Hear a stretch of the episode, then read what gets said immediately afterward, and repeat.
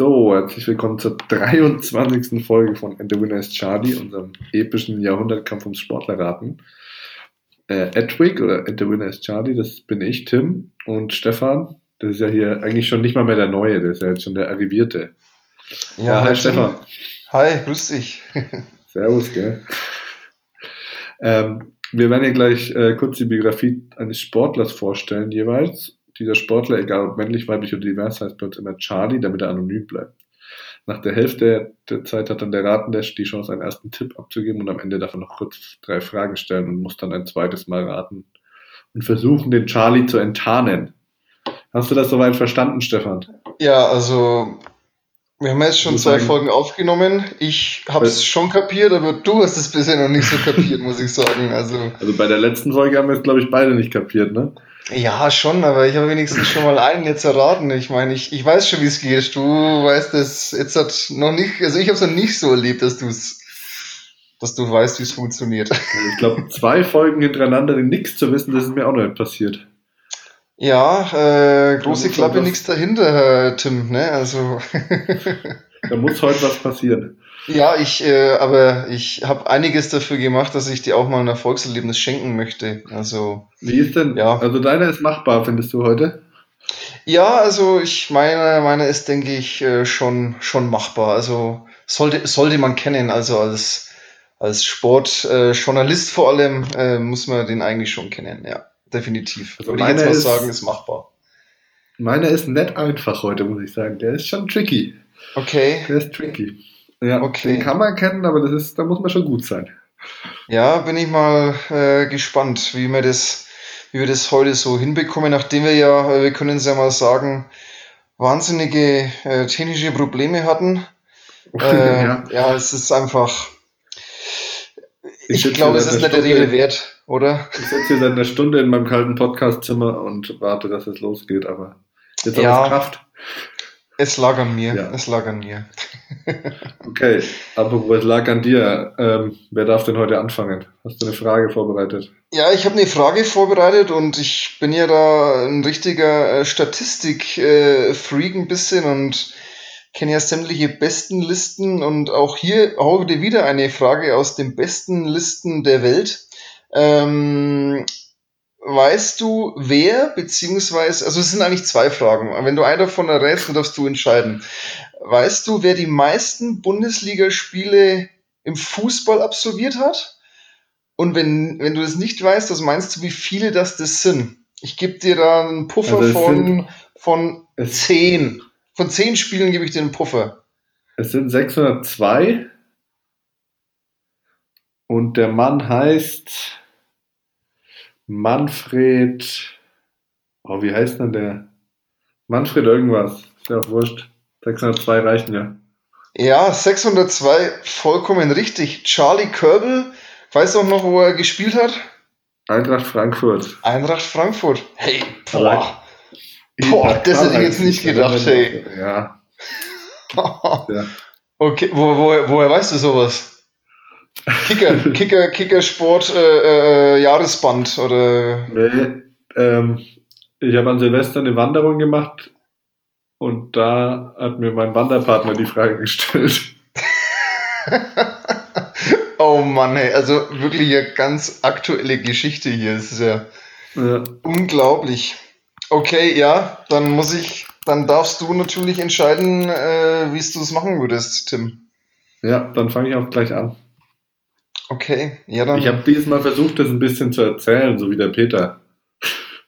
es ist mir, nur, ist mir nur so halb gelungen, weil ich dann immer wieder anfange, nachträglich noch irgendwelche Fakten einzufügen und dann bin ich wieder weg von meiner Geschichte. Also, Charlie wuchs in der Nähe einer Industriestadt im Norden seines Heimatlandes aus, auf. Sehr vielsagend, ne? Sein Vater war in der Textilindustrie tätig.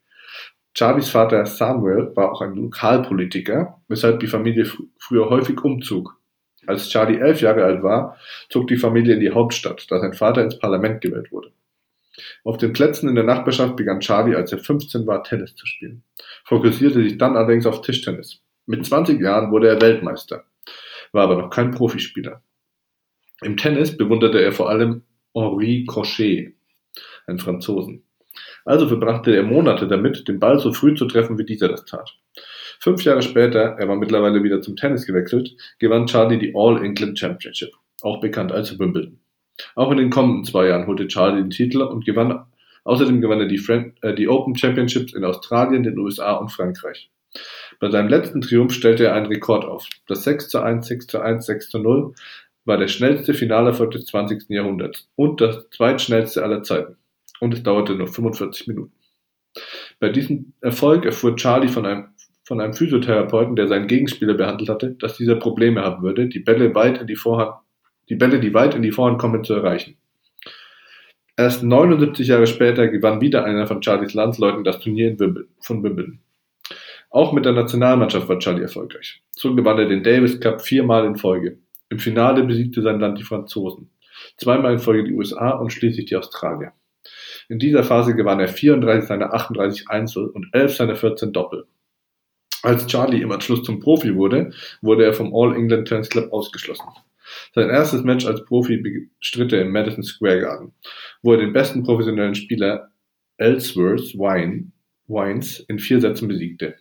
Gemeinsam mit Wines tourte Charlie im Anschluss durch Amerika und Großbritannien. Allein in diesem Jahr spielten sie 70 Mal gegeneinander und beide entschieden jeweils 35 Partien für sich. Damals gab es keine professionelle Turnierserie, sondern eher Schaukämpfe. Nachdem im folgenden Jahr der nächste Amateur, der den Grand Slam, also alle vier großen Turniere gewonnen hatte, sich ihnen anschloss, spielten sie auf weiteren Touren durch Südamerika gegeneinander. Die US Pro, das älteste professionelle Tennisturnier vor der sogenannten Open Era, also den vier großen Grand Slam Turnieren, wie wir sie jetzt kennen, gewann Charlie ebenfalls zweimal, ehe er seine Karriere beendet. Damit wären wir bei der Hälfte angekommen. ja, ja, okay. Ja, cool. Äh, Also ich habe nur im Kopf vor 79 Jahren oder vor 70 Jahren lebt der Mann überhaupt noch oder die Frau? Das kann ich dir jetzt nicht verraten. das kannst du dir noch nicht verraten. Ja, erzähl mal weiter. Ähm, ich habe noch, habe ich null Schimmer. Aber vielleicht kommt ja noch was. Okay. Doch warum beenden. Ach ja, was wir hier noch kurz haben. Ähm, ich möchte kurz auf unseren Instagram-Account hinweisen, da kriegt ihr immer eine Story und einen Post, wenn eine neue Folge rauskommt und supportet mal ein bisschen, lasst ein Like da. So, weiter geht's. doch, doch warum beendete Charlie seine Karriere bereits mit 32 Jahren? Er lebte mittlerweile in den USA und hatte auch die amerikanische Staatsbürgerschaft angenommen. Dort, dort wurde er 1942 einberufen und diente im Zweiten Weltkrieg in der Air Force. Weil Charlie später zum Profi wurde, erkannte die ITF seine Erfolge als Amateur nicht an. Ihm wurde so nie die Ehre zuteil, die ihm zustand. Weil Charlie aus der Arbeiterklasse stammte, waren sie im noblen All England Tennis Club nicht sehr glücklich über seine Erfolge. Ein Beispiel. Jeder Spieler, der das Turnier gewinnt, bekommt eine lebenslange Mitgliedschaft. Als Charlie es gewann, bekam er zwar die Mitgliedschaft, allerdings wurde ihm der Mitgliedsausweis einfach nur auf seinen Platz gelegt. Erst als Charlie 73 war, wurde eine Statue von ihm vor dem Stadion des All England Tennis Club in Wimbledon enthüllt. Denn Charlie hatte in seiner Hochzeit Einmaliges geleistet. Er war unter anderem der erste Spieler, der einen sogenannten Karriere-Grand Slam vollbrachte, also alle vier großen Turniere für sich entschied. Ein Tennisexperte zählte zu den besten sechs Spielern, die es je gab. Insgesamt holte er zehn Titel bei Grand Slam Turnieren. Nach dem Ende des Zweiten Weltkriegs kehrte Charlie 1947 in sein Heimatland zurück und stellte fest, dass beim Turnier in Wimbledon die Spieler grüne Shirts der Armee trugen. Deshalb ließ er 75 weiße Polohemden anfertigen, die er den Spielern schenkte. Zunächst hatten diese Hemden noch kein Emblem. Die Spieler, die sich für die geschenkten Poloshirts bedanken wollten, hatten die Idee, die Hemden mit seinem Logo zu versehen. Mit einem Logo zu versehen, das an den Stifter Charlie erinnern sollte. So entschied sich Charlie für ein Emblem, das später das Logo der Marke Charlie prägen sollte. Die Marke wurde zuerst bei den Mods, einer Gruppe aus der unteren Mittelschicht und Arbeiterklasse, und später bei den Skinheads sehr beliebt. Besonders in den frühen 1990er Jahren kam die Marke in Ostdeutschland als angebliche Neonazi-Marke in den Medien in Verruf. Ein Image, das die Marke Charlie inzwischen weitestgehend loswerden konnte. Die Firma Charlie hat sich immer gegen jede Art von politischer Vereinnahmung gewehrt. In den USA werden seit September keine Charlie-Polo-Shirts in Schwarz und Gelb mehr verkauft, weil sich die sogenannten Proud Boys, eine Organisation, die sehr weit rechts steht, die Shirts als Uniform zu eigen machte. Nach der zweiten Hochphase der Marke Anfang der 80er Jahre erlebte die Firma Charlie bis Ende der 1990er Jahre eine Durststrecke. Speziell von Skandinavien aus hat sich die Marke mit vielen Kollektionen in neuen Szenen sehr erfolgreich verbreitet. Neben seiner Mode und dem Sport war Charlie natürlich auch im Fernsehen vertreten. Von 1959 bis 1994 war er Experte beim Turnier in Wimbledon.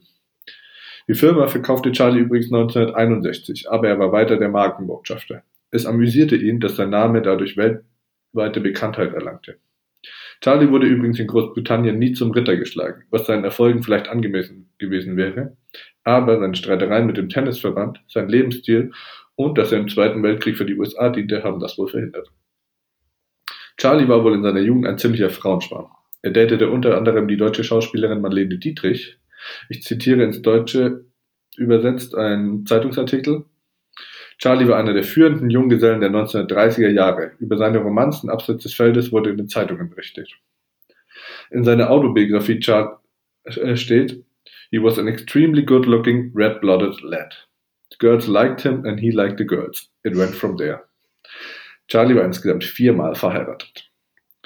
Charlie starb am 2. Februar 1995 im Alter von 85 Jahren. Das war's. Ja, da war ich mit meinem Tipp gar nicht mal so schlecht, dass er nicht mehr lebt. Also. Ja, das stimmt. Da war ich ja schon mal ganz gut dran. Ah, ja, Tim. Interessante Geschichte auf jeden Fall. Ähm, ja. Hatten wir, genau. hatten wir in der, in der Art schon mal so einen, ne? Ja, der, da war es. Der aus seinem äh, Sportlerleben eine Modemarke gemacht hat. Ja, ne, ne, schon zweimal, oder? Zweimal war es doch schon.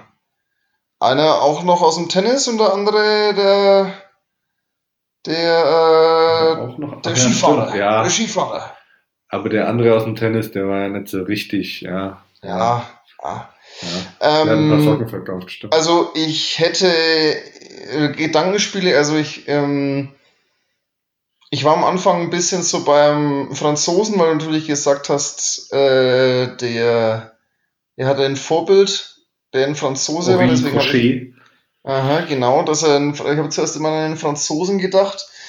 Ähm, mir fällt da nur, also ich weiß nur eine Marke, die da irgendwie äh, eine Rolle spielen könnte. Und ähm, ja, die hat, glaube ich, wie sagt man, das ist so ein, so ein Strauch.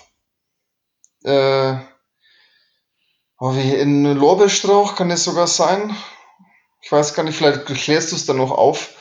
Ähm, ich brauche auch keine Fragen stellen, weil ich sage jetzt einfach mal, es handelt sich hier um Fred Perry. Ja, das ist richtig. das ist mir vorhin erst aufgefallen. Das Logo von Fred Perry sieht ein bisschen aus wie das Logo von And the Winner is Charlie. Oh. Mit diesem, mit diesem Lorbeerkranz. Ja, ja, stimmt. Ja. Jetzt da müssen wir ja aufpassen, dass wir nicht irgendwie in die, irgendwelche die ja. Schichten reinkommen. Ja. Ähm, ja, das ist tatsächlich auch, dieser Lorbeerkranz ist äh, in Erinnerung an Charlie, habe ich ja gesagt, weil er halt, weil, weil er das bei seinen Wimbledon-Siegen bekommen hat. Ah, okay. Weil er da so ein, so ein, äh, so ein Strauch bekommen hat, der so aussah und deswegen haben sie dieses Ding auf die, auf die Poloshirts gedruckt und dann ging es halt von den Polo-Shirts aus zu weltweiter Berühmtheit oder so einer riesen Modemarke. Ist er dann auch ausschlaggebend dafür, dass bei Wimbledon nur weiß getragen wurde, oder? Ist, ist er der. Äh, nee, das. Ähm, ist das was anderes? Das war, glaube ich, auch schon vorher so und. Ja, mhm. das, da legen auch die Verantwortlichen ja immer sehr viel Wert drauf. Das geht, glaube ich, mehr von dem, von dem Tennisclub aus. Ah ja. Ja, das, das ist ja das, was ich auch gesagt habe. Das waren ja so ein bisschen die, edlen, nobel betüttelten und er war halt so einer aus der Arbeiterklasse, der halt da, da reinkam und, und ähm, ja, dieses Finale, das er da gewonnen hat, das, was er so deutlich 6-1, 6-1, 6-0 gewonnen hat, das hat er gegen den deutschen Baron von Kramm gewonnen. Aha. Also damals, damals war Tennis halt so der Sport von den ganz Reichen, ne? Und mhm. dann kam halt da einer aus der Arbeiterklasse, der sich da reingespielt hat. Das haben die halt nicht so gern gesehen. Okay, okay. Ja, also wenn das jetzt am Ende nicht gekommen wäre, muss ich ganz ehrlich sagen, Keine ja, über die, Ahnung. Wenn man, über die Modemarke kann man es dann rauskriegen, finde ich, ja. Ja, doch, ich meine, ähm, ich weiß, dass das auch ganz viele, ja, die Hooligan-Szene in England hat es auch ganz viel getragen, Fred Perry, und Ja. äh, ja, es ist dann auch ein Ja, bisschen nach Deutschland in diese Neonazi-Geschichte auch reingegangen, aber das hat sich, glaube ich, diesen Ruf wollten die ja auch dann wieder ablegen und Haben haben sich da auch ganz klar distanziert und ist jetzt halt auch eine ja, eine modische Marke, die ja auch jetzt jeder so trägt. Also ja, glaube jetzt nicht mehr, dass die so verrufen sind, äh, dass das nur noch ja ein gewisses Klientel trägt. Okay. Genau. Ja, und was ich krass fand, und das hatte ich halt wirklich nicht am Schirm, ich habe den irgendwie, wann habe ich den gefunden bei der Recherche? Erst vor, vorgestern oder so. Ähm, der letzte Wimbledon-Sieger, also 2013 Andy Murray Wimbledon gewonnen. Okay. Und davor, eben 79 Jahre, glaube ich, waren es kein Brite. Kein echt. Ja, Okay. also zwischen, er hat 34, 35, 36 gewonnen und dann eben bis Andy Murray kein anderer Brite mehr. Das war ja Okay. diese ewige Durststrecke im britischen Tennis, dass sie nie ihr eigenes Turnier gewonnen haben. Ja, ich hätte, wie gesagt, ich hätte äh, diese Marke auch nicht zum Tennis jetzt, sondern ich hätte, ja, keine, weiß ich jetzt auch nicht. Also, wenn du das nicht gesagt hättest, wäre ich, glaube ich, nicht auf den guten Herrn Perry gekommen. Also, da hast du ja Geil Ende ist auch, mehr. geil ist auch, Andy Murray stand 2009, glaube ich, im Halbfinale in Wimbledon. Er hat es aber nicht ins Finale geschafft. Und wer hat ihn natürlich ausgerüstet damals? Fred Perry. Mhm. Okay, okay. Aber als er dann 2013 gewonnen hat, hat er den Ausrüster gewechselt gehabt. Ja. Ja, dann funktioniert's, dann funktioniert's einfach. Der? Ausrüster ist meistens entscheidend. ja. Es gibt eine Briefmarke von ihm, Okay. von der britischen Royal Mail. Ja, das wären noch so meine Tipps gewesen. Ja, also Briefmarken ist jetzt auch nicht so meine Stärke. Da bin ich genauso gut wie ja, äh, südkoreanische Popstars. Also das ist, ja. Hätte mir jetzt auch nicht weitergeholfen, muss ich sagen. Würde ich sagen, ist das ein Punkt für dich und du darfst mal weitermachen. Ja, also bin ich ja nochmal mit dem blauen Auge davon gekommen. Ich habe mir schon gedacht, pff, ja, äh, wie soll ich jetzt da weitermachen? Ja, bevor ich äh, mit meinem Charlie weitermache, ich möchte, äh, ist, ist wieder eine Plattform, dass man wen grüßen darf? Tim, ich weiß jetzt gar nicht, darf ich wen grüßen? Einmal vielleicht, ja. Ein, einmal, einmal, okay, weil die, also ich habe ja schon auch Hörer aktiviert und äh, du kennst ja auch, ich möchte einfach äh, unsere Münchner Löwen äh, Oh, grüßen. Also ja, die äh, Tim kennt sie auch, äh, ja, gute Leute, gute Männer, äh, fleißige Hörer ab sofort. Also ich hoffe, Weißt dass du, sie wenn noch du jemanden grüßt, dann darf ich, wenn du jemanden grüßt, darf ich auch jemanden grüßen. Unser Coach hat heute Geburtstag. Alles Gute zum Oh, ja genau, äh, 52. glaub ich. Coach H, äh, Der alles hört, glaube ich, nicht, aber ist ja wurscht. Ja, der hört es nicht. Der, der hat wieder mit dem Internet Probleme. Der kommt wieder nicht rein. Ja, wer ein Glas aussitzt. So, los geht's. Okay, gut. Ja, dann fange ich mal an. Ähm, okay. Also, dann. Heute ist ein Charlie an der Reihe, der in jeglicher Hinsicht seinesgleichen sucht. Egal an welche Superlative man denken kann, Charlie hat sie aufgestellt. Olympische Medaillen, WM-Siege und Gesamtweltcup-Siege. All das hat Charlie bereits in seiner jungen Karriere gewonnen. Ich sitze hier vor sämtlichen Internetseiten und kann gar nicht genug Berichte und Quellen über Charlie finden. Ich versuche das jetzt mal vorzustellen. Zu seiner Berufung kommt Charlie, wie bei so vielen in dieser Sportart, durch die Familie. Sein gesunder Ehrgeiz verhalf ihm, dass er am Ende seiner Karriere zu den erfolgreichsten Olympioniken überhaupt gehört. Er ruht sich nie aus, er will immer etwas verbessern, er ist ein Perfektionist, gab Charlies Mutter Beate in einem Fernsehinterview zu Protokoll. Im Alter von fünf Jahren begann Charlie mit seinem Sport. 2010 war aus dem kleinen Charlie doch ein richtiger Athlet geworden. 2010 debütierte Charlie als 17-Jähriger im Weltcup und konnte gleich überzeugen. Eine Nominierung für Olympia sprang dabei heraus. Er konnte sogar eine Bronzemedaille gewinnen und war der Shootingstar der Spiele. Er durfte bei der Abschlussfeier auch die Fahne seines Landes aus dem Stadion tragen. Charlie, der am 26.01.1993 geboren ist, hat insgesamt drei, an drei Olympischen Spielen teilgenommen. 2014 und 2018 gewann Charlie insgesamt siebenmal Gold und einmal Silber. Eine wirklich beachtliche Leistung für Charlie. 2014 gewann Charlie bei allen fünf Starts jeweils Gold. Damit hatte wohl keiner gerechnet. Und er legte die Messlatte sehr hoch für die nächsten Spiele. In den Jahren 2011 bis 2019 gewann er den Gesamtweltcup sechsmal und wurde insgesamt elfmal Weltmeister. Vier Jahre nach den Glanzspielen von Sochi hatte Charlie enormen Druck. Er musste ja all die Erwartungen, all den Erwartungen gerecht werden. Aber Charlie, äh, aber kann Charlie nochmal so liefern wie 2014? Das Ergebnis war zufriedenstellend. Zweimal Gold, einmal Silber standen am Ende zu Buche. Jeder Tag würde ein einzelner Kampf sein, sagte Charlie im Vorfeld der Spiele. Da war schon rauszuhören, dass es Charlie nicht leicht fiel, mit dem Druck klarzukommen. Es wird sicher kein Selbstläufer, ist jedes Jahr, sich jedes Jahr zu überwinden.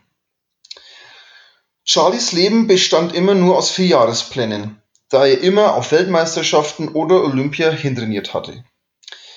Das fällt jetzt weg und gibt mir die nötige Freiheit, die ich mir wünsche, sagte er im Interview. Bei Charlies letzter Weltmeisterschaft 2019 gewann er nochmal zweimal Gold und dreimal Silber. Mit 26 Jahren beendet Charlie seine Karriere. Am Ende stehen 67 Weltcupsiege und 6 Gesamtweltcupsiege zu Buche. Aber Charlie hat bereits für seine frühzeitige Karriere vorgesorgt. Charlie möchte gern Lehrer werden und steht kurz vor seinem Abschluss. Außerdem ist Charlie der Gründer der Grenzenlos Camps und möchte hier seine Erfahrungen und Eindrücke weitergeben. Und somit sind wir in der Pause. Tim. Das ist was, natürlich nicht einfach. Was sagst du dazu? Also, das ist ein deutscher Sportler. Ich würde sogar fast Richtung Sportlerin tendieren. Ich bin mir nicht sicher, aber ich gebe jetzt mal einen Tipp ab. Den schreibe ich dir jetzt per WhatsApp, ne? Wie wir das hier so machen. Genau.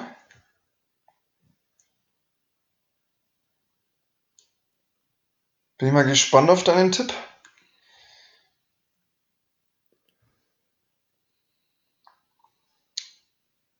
Okay, ich habe den Tipp erhalten. Das ist, kann jetzt auch sein, dass du mich damit in die Irre geführt hast oder das, aber das ist jetzt mal meine, mein Tipp. Ich spreche jetzt einfach mal weiter. Ich lasse es jetzt einfach mal so. Gibt keine Topfschlag-Metapher heute? Äh, Topfschlag-Metapher in dem Sinne, ähm, also ich würde schon mal auf den, auf den Topf draufklopfen. Ich würde das schon mal, ich würde schon mal so ein, zwei Schläge, würde ich schon mal äh, draufhauen. Also, ja, aber langsam. Also, dann mach ja, den Rest von deinem Vortrag. Mache ich. Grenzenlos Camps. Was ist das? Auf der Internetseite sticht der Slogan It's my life ungehindert durchs Leben ins Auge. Grenzen überwinden und das Selbstbewusstsein stärken. Diese Ziele werden in den Camps von Charlie verfolgt. Behinderte und Nichtbehinderte zusammenbringen, das Leben miteinander verstehen und füreinander da sein. Diese Werte verfolgt Charlie nach dem Ende seiner Karriere. Das Thema Inklusion spielt hier eine zentrale Rolle. Die Camps werden von Sponsoren gezahlt und sind für Teilnehmer kostenlos. Wichtig für Charlie ist Barrierefreiheit. Seit seiner Geburt ist Charlie nämlich auf den Rollstuhl angewiesen, da er mit einer inkompletten Querschnittslähmung geboren wurde. Der gebürtige Regensburger ist nämlich auch der Parasportler des Jahrzehnts in Deutschland. Charlie, der inzwischen ein Referendariat in Wasserburg absolviert, sagt, dass Wasserburg schon sehr weit mit dem Thema ist. Aber sein soziales Engagement geht hierbei noch viel weiter. Warum sollen Menschen mit körperlicher Behinderung mit körperlicher Behinderung Beeinträchtigungen nicht genauso die Möglichkeit bekommen, Aktivitäten zu absolvieren wie ein Mensch ohne Behinderung. Auch in Sachen Öffentlichkeitsarbeit ist Charlie erst am Anfang seiner Mission. Er ist der Meinung, dass der Parasport als Konstante in die Berichterstattung in den Fernsehsendern mit eingebettet werden soll. Als erfolgreichster deutscher Paralympionik hat er bestimmt auch das Standing, dies zu schaffen. Am Ende des Tages ist es dann so, dass die Taten den Worten, den Worten folgen müssen. Es nützt nichts, wenn es für Menschen wie Charlie nicht möglich ist, ein Kino, Rathaus oder Theater zu besuchen, ohne auf Hilfe angewiesen zu sein. Charlie ist der Meinung, dass man auf einem guten Weg sei, weil das Thema in der heutigen Gesellschaft deutlich präsenter ist als noch vor ein paar Jahren. Der Mathe- und Wirtschaftslehrer ist natürlich schon auf sehr vielen Vorträgen gewesen und sorgt mit der Anwesenheit vor allem für Aufklärung und hofft, dass er einen gewissen Teil zur Besserung beitragen kann.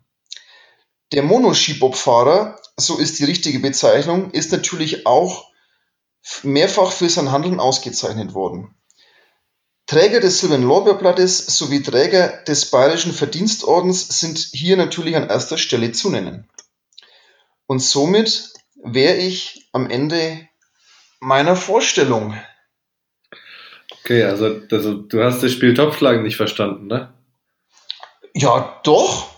Also definitiv, weil die beiden sind derselbe Jahrgang.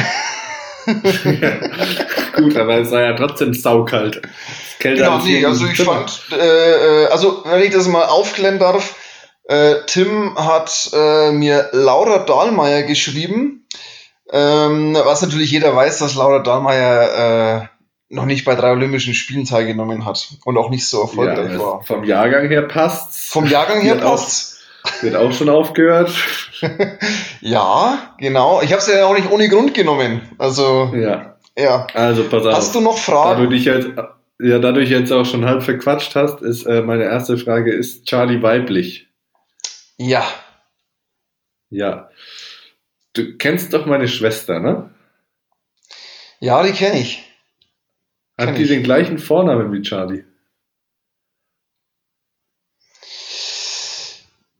Ah, ja. Hier geht gerade nichts mehr. Stefan, ich höre dich nicht mehr. Ja, hat sie, also. Tim. Ja, jetzt höre ich dich wieder. Sag nochmal was. Ja, hat. Äh, sie hat denselben Namen wie deine Schwester, denselben Vornamen wie deine Schwester. Warte mal kurz, das machen wir jetzt nochmal, das schneide ich nachher raus. 27, 30, okay. 3, 2, 1. Ähm, du kennst doch meine Schwester.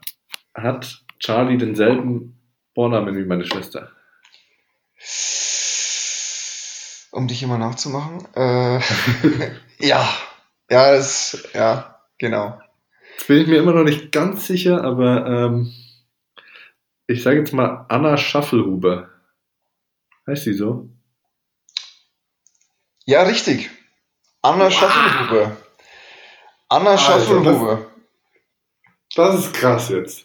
Ja. Und zwar kurz ein bisschen Respekt zollen, das muss man erstmal wissen.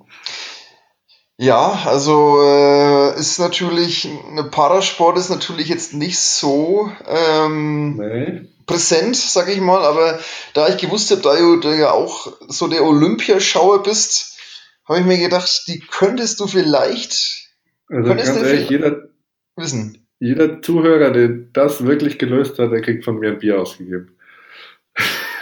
Ja, es war nicht leicht, ja. Es war natürlich, äh, ja, wegen also, Karriere frühzeitig beendet und sowas, war ja der Tipp Laura Dahlmeier ja grundsätzlich ja. verständlich, ne? Ähm, aber ja, Anna Schaffelhuber, ja, die mhm. Monobob-Skifahrerin, ja. Das ist geil. Das ist, wenn man das mal gesehen hat, das sieht richtig nice aus. Ja, allgemein dieser, also, dieser Parasport, ne? also ja. der allgemein dieser Parasport, dem zuzuschauen, wie diese Menschen mit körperlicher Behinderung da ja wirklich äh, ja, also, tolle Leistungen abliefern. Wieder ja. auf einem Ski, diese, also Abfahrt, also okay, Slalom auf einem Ski ist ja schon eine kranke Leistung, ne? Das sieht ja. schon richtig geil aus, wenn man das mal gesehen hat. Aber dann Abfahrt noch mit irgendwie, weiß nicht, 80, 90 km/h den Berg auf einem Ski runterschießen, das ist so krass. Ja, genau. Und ich habe mir ein paar Artikel auch durchgelesen von der Anna Staffelhuber. Die hat, wie, die hatte ja, ja, sie hatte einfach auch körperliche Probleme, ähm, aufgrund ihrer Behinderung und sowas. Und für die ist das, die hat nur trainiert und die hat ja. sich ja wirklich auf diese Events vorbereitet und dass man da an der körperlichen Leistungsgrenze einfach ist, kann ich mir schon vorstellen. Und äh, also so wie ich es jetzt gelesen habe, ist sie einfach froh, dass die jetzt hat neben ihrem äh, Lehrerdasein ähm, ja auch so diese, ja, diese ganze Arbeit dann noch nebenbei machen kann. Er ist jetzt, glaube ich, auch sehr glücklich, auch wenn sie leider ihre Karriere jetzt schon beendet hat. Also ja, ist zwar schade, aber verständlich, sage ich mal. Ja, aber eine große bayerische Sportlerin. Wirklich nochmal, jeder, der das, jeder, der das auch löst, der kriegt von mir ein Bier. Der ja, das soll, sich, das soll sich halt mal melden. Da bin ich mal gespannt, ob das irgendwer. Ob da viele kommen. Ja, aber cool, cool, dass du es äh, am Ende dann äh, erraten hast. Äh, Respekt, also. Ja, ich war mir wirklich nicht sicher mit dem Namen, aber ja. Ja, aber. Gut. Sehr gut, Tim. Ja, Schöne Folge wieder. Hat jetzt hast du ja doch mal ein Erfolgserlebnis gehabt. Ja, aber was für eins. Ich gönn's, ich gönn's dir wirklich. Ich gönn's. Das waren mindestens eineinhalb Punkte für mich. Ja. das nächste Mal wird es nicht mehr so leicht. ja, okay. Äh, da will ich, wissen, will ich mal sehen, was du da noch für Leute raus, rauszauberst, die noch schwerer sind. schauen wir mal, ja, schauen wir mal. Äh, ja, mal gucken. Aber zu viel Verrat will ich jetzt einfach nicht. Ähm, ja. ja. Und zum Schluss, zum Schluss möchte ich nochmal zum, zum Start dieser Sendung hier zurückkehren. Ähm, ich habe natürlich zwei Zitate heute sogar rausgesucht, zwei Zitate, beide von Fred Perry. Und zwar einmal, ähm, ich hatte nie vor, für meinen Sportsgeist bekannt zu werden. Ein Champion zu sein reichte mir. Und ganz Gentleman und ähm, Understatement, wie er ist, ich wurde allgemein als der bestgekleidetste Spieler meiner Zeit angesehen. Muss er natürlich auch mit seiner Mode Marke. Ja, klar. Gut. Also, wenn du so ein Modelabel auch hast, dann kann, kann man es das schon mal behaupten. Ist natürlich klar die Sache. Dann, dann machen wir hier Schluss für heute. Ja, Stefan, genau. Wir hören uns. Danke, Tim. Ich gehe jetzt richtig beseelt ins Bett. Good ja, es ist jetzt auch schon sehr spät. Äh, haben uns, glaube ich, beide verdient. Bis dann, wir hören uns. Macht's gut. Gute Nacht, Charlie. Ciao.